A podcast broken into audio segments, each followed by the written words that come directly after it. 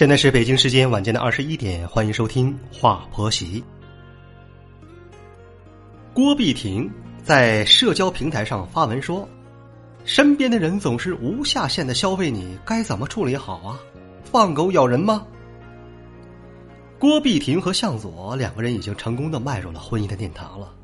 郭碧婷在社交平台上发出这样一段话，在她的背后，极有可能是受到了一定程度的委屈。那么，作为向太的儿媳妇，一向要强的向太自然是力挺自己的儿媳妇啊。他说：“啊，我们在香港想你了，宝贝媳妇。台湾谁敢消费你啊？告诉我，我立马叫萧敬腾的狗来一起帮你咬人好吗？七月中旬啊，我们全家去台北接你过来，回家住。”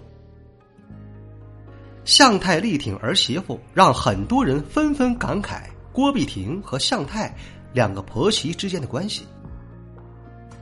可见郭碧婷与向太两人之间的相处是非常的融洽，而且对于婆媳关系并没有太大的隔阂。可以说，郭碧婷也是相当的幸福，不仅是收获了自己的爱情，同时也得到了婆婆的百般呵护。那么，对于一个人来说，能够维持好自己的爱情，又能呵护好自己的亲情，就是人生莫大的幸福啊！为什么说婚姻中婆媳关系？会直接影响到你的幸福指数呢？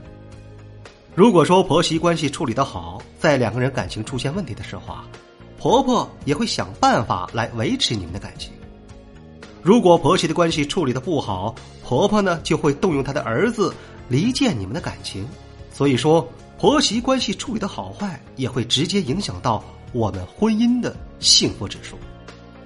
然而，我们现在很多人对于婆媳关系的处理。通用的一种手段就是彼此之间分开居住。分开居住可以减少婆媳两人之间的接触，同时也避开了很多不必要的矛盾问题。但恰恰也是这种方法，让婆媳的关系越来越恶化。因为分开居住会让婆婆感觉你是在霸占她的儿子。可见，好的婆媳关系可以让我们的感情越来越美好。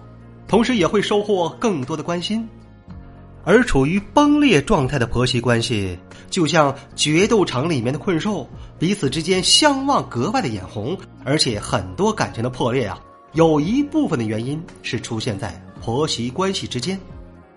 婆媳两人之间的关系，也是我们步入婚姻殿堂所要解决的一个难题。有人的地方就会有江湖，有江湖的地方。就会有恩怨。同样的人与人在一起生活，矛盾呢是无法避免的。有一些不必要发生的矛盾呢，该避让的时候呢，我们要选择避让。当矛盾无法解决的时候，让作为丈夫的中间人来协调并解决这件事情。矛盾的激化只会造成彼此之间的憎恨。有时候啊，我们要选择退一步，才会海阔天空啊。人与人之间的生活就是一个在相互了解的过程。